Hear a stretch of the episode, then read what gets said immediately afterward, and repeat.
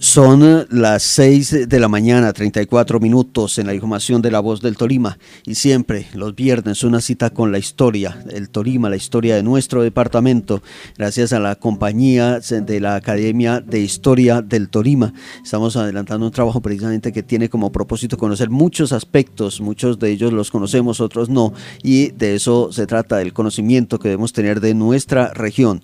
Guillermo Pérez Flores, él hace parte de la Academia de Historia del Tolima y siempre acompañándonos en este espacio. Guillermo, muy buenos días. Eh, muy buenos días, Gilberto, para usted, para todos los oyentes que en esta hora nos escuchan. Muy fría la mañana, parece, ¿no?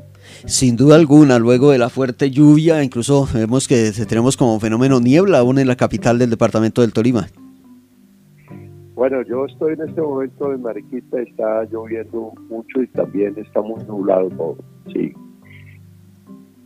Bueno, estamos en el fin de semana, esas las condiciones del clima y el tema precisamente de la historia de nuestro departamento. Nos ocupamos de distintos momentos especiales, pero también de personalidades especiales que han hecho historia del departamento y del país.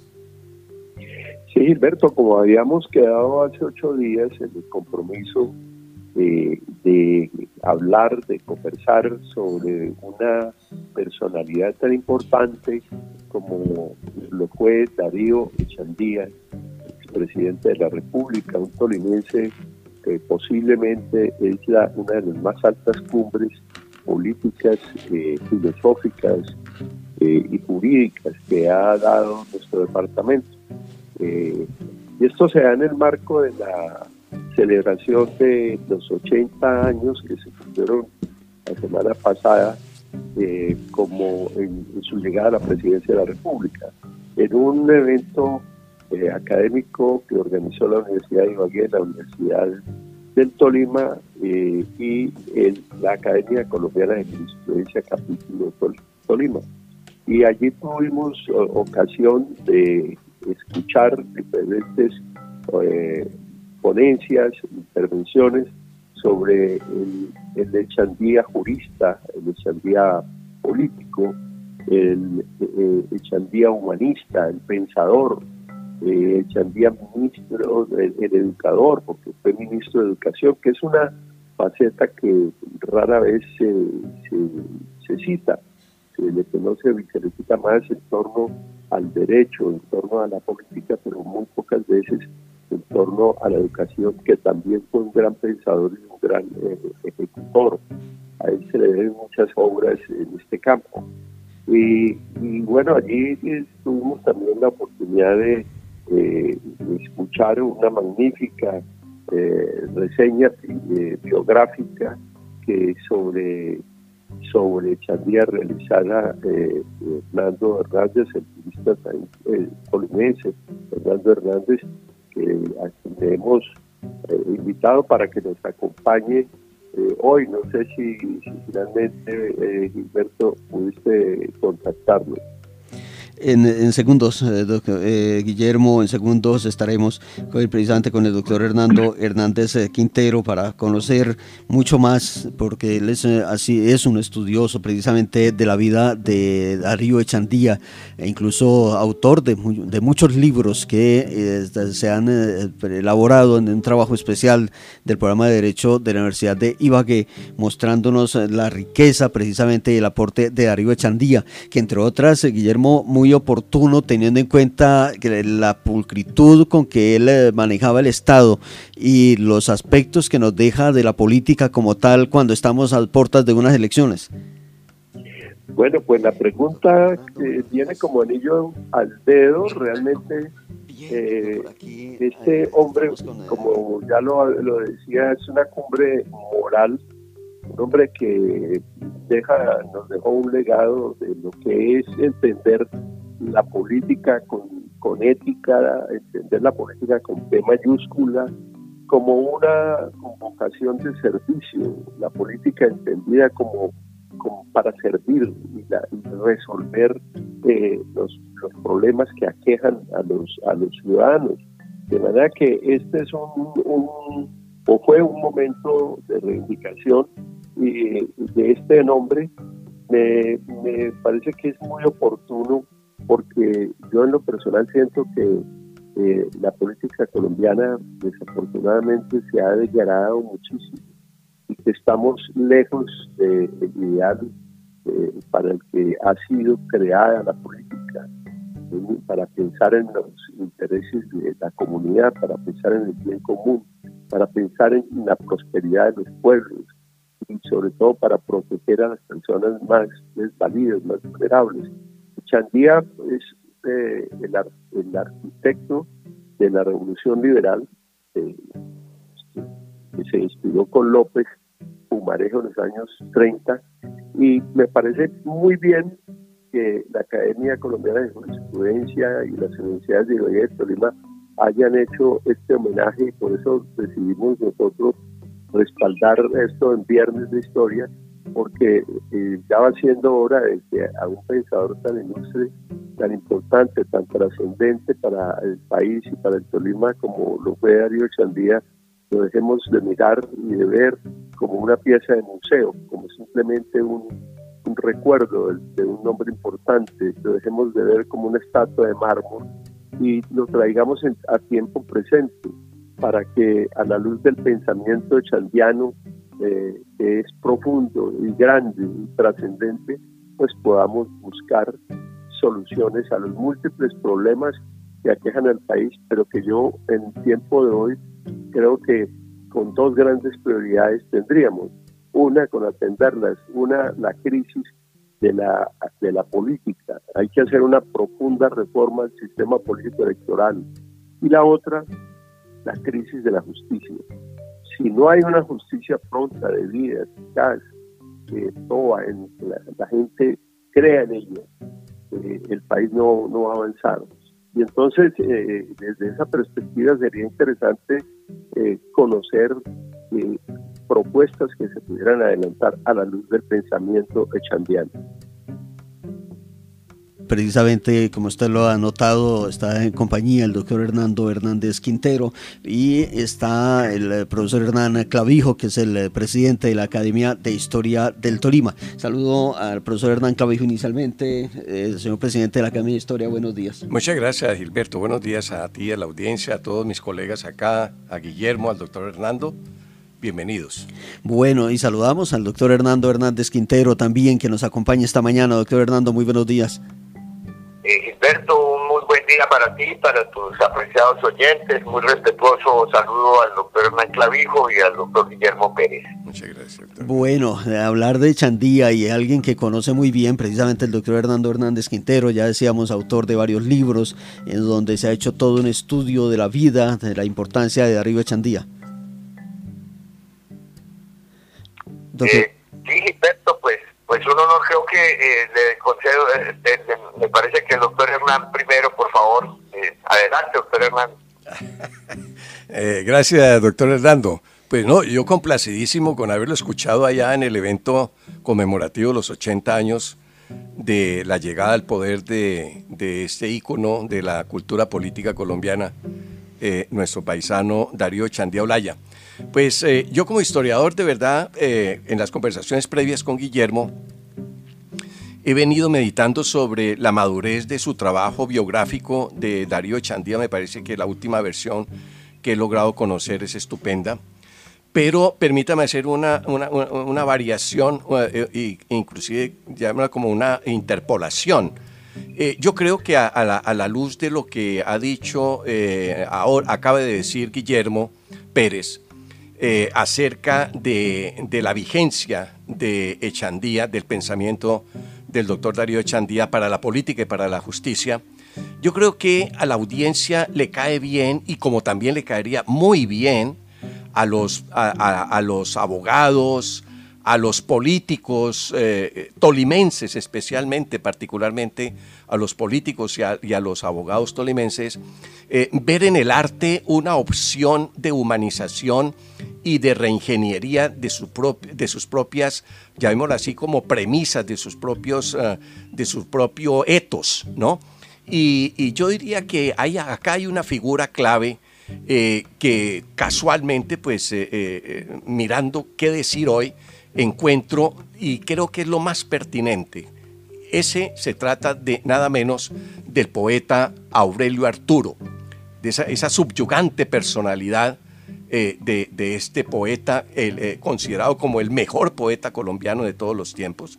Yo creo que hay que leer a Aurelio Arturo, hay que leer la poesía de Aurelio Arturo para eh, descubrir un poquito las entrañas de esta nación, de esta, de esta psiquis colectiva, de este paisaje telúrico que tanto nos invade y nos penetra.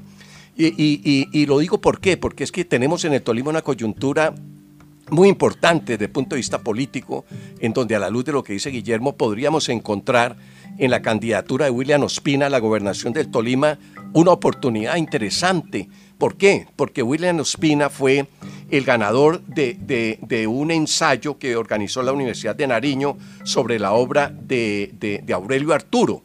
Él ganó ese concurso en 1982 es un ensayo magnífico que también deberíamos leerlo, eh, deberían leerlo los abogados, los políticos, porque necesitamos humanizarnos, necesitamos fecundar la política y sobre todo humanizar la justicia desde el arte, desde la poética, desde lo que es la, raíz del alma colectiva. Y, quiero terminar esta primera incursión, eh, eh, gracias al doctor Hernández, pues mm, trayendo a cuento algo, algo que ocurrió hace esta semana, justo allí en el seminario que la academia está haciendo sobre eh, el compendio de historia de Ibagué, en donde Darío Ortiz Robledo expuso los capítulos que su padre escribió para esta obra eh, y ahí pues él planteaba, eh, retomaba pues la tesis de, Augusto Trujillo sobre la escuela del Tolima, etcétera, etcétera, la escuela republicana, la escuela del Tolima. Y me encuentro con que dos años después de que William Ospino hubiera ganado eh, ese concurso de ensayo en la Universidad de Nariño sobre la obra del poeta Aurelio Arturo, acá en Ibagué eh, se publicaba eh, eh, la obra Apuntes para una historia de Chaparral en 1984, de Darío Ortiz Vidales que es una obra que también todos los abogados y los políticos tolimenses debiéramos leer. Debiéramos leer por qué. Porque es que contiene desde, desde, el terruño desde, desde, la cuestión popular, desde, un pueblo periférico aparentemente como Chaparral, contiene toda una propuesta de lectura de nuestra historia en la larga duración, como es algo que también debemos nosotros acostumbrarnos a pensar la política, ¿sí? no en términos de lo inmediato, del contrato, sino también en términos de, del cambio, ¿sí? que eso dura generaciones, pero hay que estar cada generación contribuyendo a ese cambio, a ese perfeccionamiento del alma humana ¿Con qué? Pues con este tipo de, vitaminas, ¿no? Y de medicinas para la política y para la justicia, que creo que es el arte y en este caso concreto la obra de, Aurelio Arturo. En ese orden escuchamos entonces la intervención del doctor Hernando Hernández a propósito de este momento especial de resaltar la vida, la obra de Darío Echandía Olaya. Doctor Hernando. Eh, gracias, Gilberto, y, muy interesante planteamiento tanto del doctor Guillermo como del doctor Hernán. Ahorita, eh, pensando en lo que señalaba el doctor Hernán sobre la escuela de Tolima, es muy importante que le informemos a, las nuevas generaciones este tema de la escuela de Tolima, pues eh, como es una realidad hoy también. Algún día Guillermo y el doctor Hernández me ponía a pensar en, la materia que yo he ejercido mi vida siempre en el derecho penal y decía, bueno, el Código Penal de 1936 fue redactado fundamentalmente por la mano, por la mente lúcida de Carlos Lozano y Lozano, tolimense más tolimense que eh, raizal, diríamos. Luego el Código Penal de 1980 se prepara bajo la égida, bajo la dirección de Alfonso Reyes Echandía y el Código Penal del año 2000, que es el que nos rige, pues bajo la, la, orientación del doctor Alfonso Gómez Méndez, que era entonces el fiscal general quien presentó el trabajo. Entonces, veamos cómo, cómo esa escuela del Tolima sigue, no ha sido únicamente en el pasado, porque recordemos cómo el, el gran Otto Morales Benítez decía, dos tolimenses cambiaron la historia de Colombia Murillo Toro en el 19 y Darío Chandía en el 20. Y por eso también hemos adelantado un trabajo, Pedro Hernández, desde el punto de vista histórico, que nos parece importante que la comunidad la conozca, y es que acabamos de lanzar un nuevo libro que se llama El Pensamiento Jurídico Tolimense, en donde rescatamos un poco la vida de Manuel Murillo Toro, el defensor de los derechos humanos, luego de Darío Echandía, también Manuel, la obra de Hernando Davis Echandía, un chaparraluno que pues muy pocos tolimenses saben que fue el padre del derecho procesal en Colombia y nacido en el Chaparral de los Grandes, y José Ignacio Narváez, nacido en La Arada, aquí cerca en, en Alpujarra, que fuera el padre del derecho mercantil, y por último Jaime de Perdomo, el gran maestro del derecho administrativo y gestor como secretario que lo era de la presidencia de la gran reforma de 1936. Entonces, mire que esa, es una verdadera escuela, pero tenemos que dedicarle tiempo, tenemos que sacar el espacio para trabajar y dejar por escrito porque muchas, muchos eventos se realizan, pero no queda esa, esa publicación para que las nuevas generaciones lo conozcan. Entonces, contar que esa escuela es una realidad. Y solo referirme a un punto para no, no, abusar del tiempo, eh, Gilberto, respecto a Darío Chandía. Creo que al lado de los abogados, de los políticos, los economistas tienen hoy que volver, eh, eh, la mirada hacia Chandía porque lo más importante de la reforma del 36, aparte de todo lo que ya ha comentado Guillermo, en toda la, lo que tiene que ver con la función social de la propiedad y demás, fue la intervención del Estado en la economía. Veníamos del liberalismo económico con las tesis de Adam Smith, que estaban en vigencia en Europa, pero luego en el año 36 Echandía dirige esa, esa reforma para decir que el Estado tiene que intervenir en la economía siguiendo ya las eh, nuevas teorías de Keynes.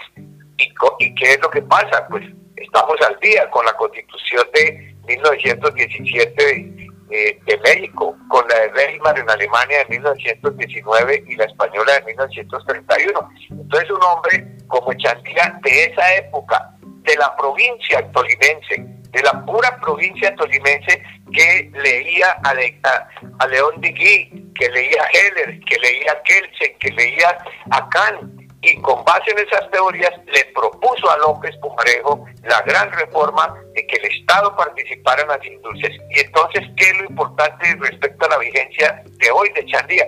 Pues que esos mandatos que quedaron en la reforma del 36 hoy son los que aparecen en el artículo 333 y 334 de la Constitución, donde se señala que, el que hay libertad de empresa y de iniciativa privada, es decir, los particulares pueden hacer lo que, lo que consideren útil para la producción de su capital, pero más adelante la Constitución en el 334 les dice, pero un momento, yo soy el director de la economía y yo puedo intervenir en la producción, distribución y consumo de los bienes y servicios, ¿para qué? Para racionalizar la economía y favorecer al trabajador. Eso fue lo que introdujo Echandía en el año de 1936 en el acto legislativo número uno de esa época, que reformó la propiedad como tal para que cumpliera una función social, pero a mi juicio y frente a los economistas, doctor Hernán llamó, llamó la atención sobre eso, cómo intervino y eso es lo que da justamente, hablaba ayer con justamente con eh, con Guillermo sobre cómo se creó la ley de deudas para superar la gran crisis del 29 que le correspondió eh, desatar de alguna manera al gobierno de Olaya Herrera en el 31. Eh, hasta ahí dejaría para no abusar del tiempo y disculpen lo largo. Bien, bien, dice el doctor Hernando, lo dice Hernán Clavijo, el presidente de la Academia de Historia. Los tiempos son nuestra gran limitante. En ese orden vamos redondeando tema. Guillermo Pérez Flores. Bueno, gracias, Gilberto. Mire, me parece de la mayor trascendencia lo que acaba de comentar eh, Hernando, porque nos muestra que la, historia nuestra es poco cíclica. Bueno, seguramente así es la historia de toda la, humanidad. Y es que en los años 30, eh, cuando Echandía lidera esa gran revolución liberal, eh, con López Pumarejo, pero Echandía es el, el, arquitecto, es el pensador, quien la diseña, quien la lidera, pues consagran la función social de la propiedad y consagran el intervencionismo de Estado.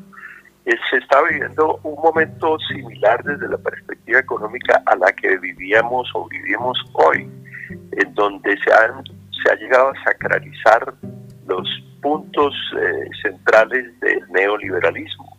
Y es un Estado que no intervenga, un Estado que se limite a ver pasar y dejar hacer, eh, un Estado que, no tiene ningún papel en la economía.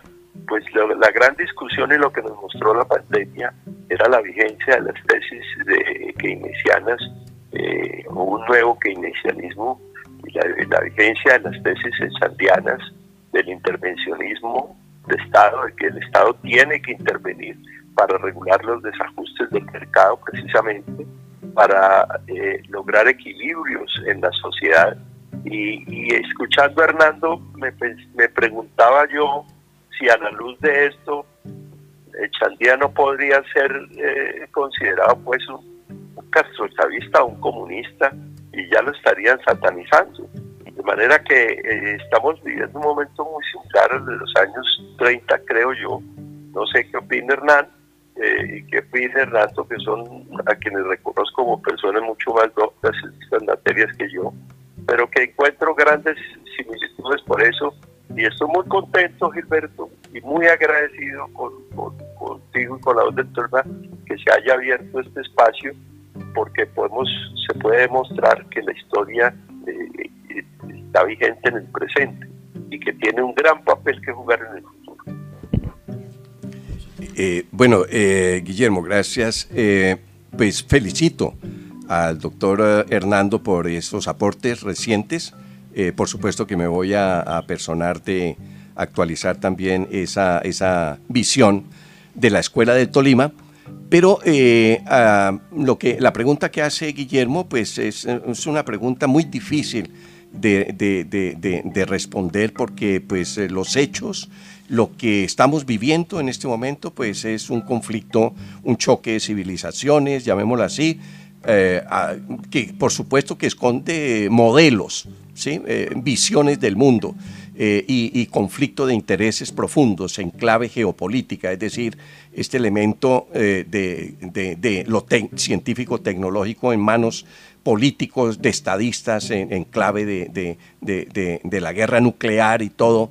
Esto como que parece remozar un poco la, inteligencia teórica sobre eh, eh, de cómo modelar, ¿cierto? Eh, optimizar el papel del Estado en, y particularmente en, un caso como los, los, los, países, los estados de los países, llamémoslo así, periféricos, ¿no? subordinados. Eh, eh, marginales a veces, ¿no? En donde, digamos, lo, geopolítico también entra a jugar, además de, lo anterior. Pero yo quisiera eh, realmente abstenerme de seguir en esta reflexión porque creo que eso debe ocupar otro espacio y no machetearlo como se dice vulgarmente en esta premura del tiempo, sí. pero yo quisiera, no sé si hay tiempo más para bueno, estamos cortos, entonces debemos para después, para mostrar una faceta de Darío Chantía en su última etapa, que me parece que también debemos reivindicar, y es que en la Escuela del Tolima también había lugar para la literatura, para el arte.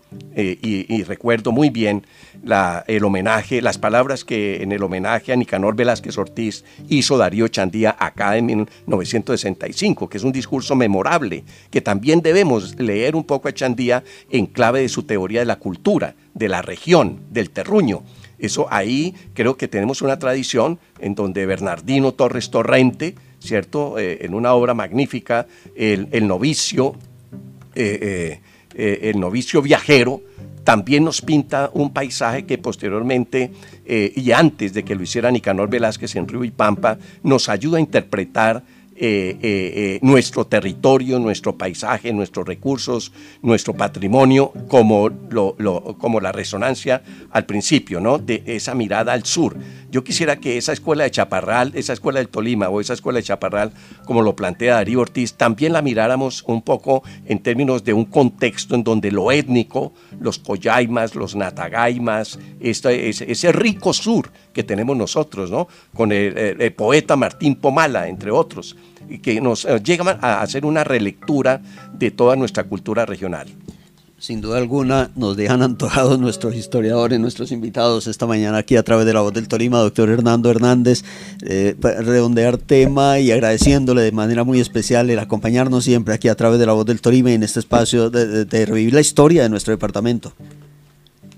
Eh, gracias, Alberto. Yo, yo, yo comentaría con el doctor Hernández que claro, esta parte artística eh, cultural forma parte de esa escuela de Tolima y Echandía era, era un maestro en todos estos temas al punto que yo invitaría a leer un, un artículo que escribió el que se llama La belleza artística, el conservatorio de donde hace todo el elogio de, de lo que significa nuestra vida artística y la tarea del conservatorio y nuestra vida musical y por qué es que nos llamamos ciudad musical de verdad. Y para comentar un poco y terminar con lo que mencionaba Guillermo, es importante enlazar dos eventos.